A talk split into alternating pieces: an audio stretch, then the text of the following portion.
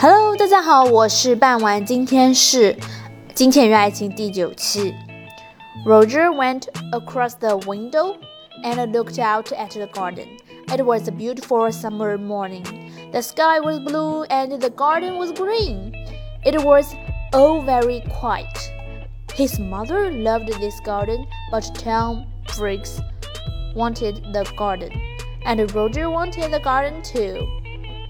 Roger felt worse and worse. Your mother took sleeping tablets, Dr. Pratt said. Did you know on Thursday she had a new bottle of tablets, but I can't find it here in her room. I didn't know, Roger said. Very well. Let's go downstairs and you can phone the police. Roger went into the kitchen and made some coffee. Just then, Diana came in with the dogs. Roger, she said, Look, I'm sorry. I was angry and said some angry things. It doesn't matter, Roger said. Here you are. Have some coffee. Dr. Pratt is phoning the police. Did you know mother took sleeping tablets? Well, the bottle is not in her room. What? I don't understand. Diana took the coffee and began to drink. Her eyes looked big and dark. Just then, Dr. Pratt came into the kitchen. You are coming at once, he said. Diana, I'm sorry about your mother.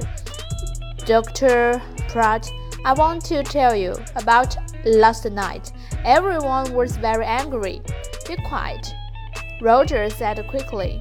Diana never thinks before she opens her mouth, she thought angrily. Diana did not look at Roger. Last night, mother went to bed early because everyone. Don't tell me, Dr. Pratt said. You can tell the police. Roger's face went red.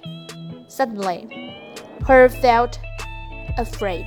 The police are going to talk to everyone and ask questions, he thought. And they are going to want answers. It's going to be very difficult. He finished his coffee and stood up. I'm going upstairs, he said. I'm going to tell Uncle Albert and Jackie about mother and about the police. 今天内容就到这里结束啦，我们下期再见。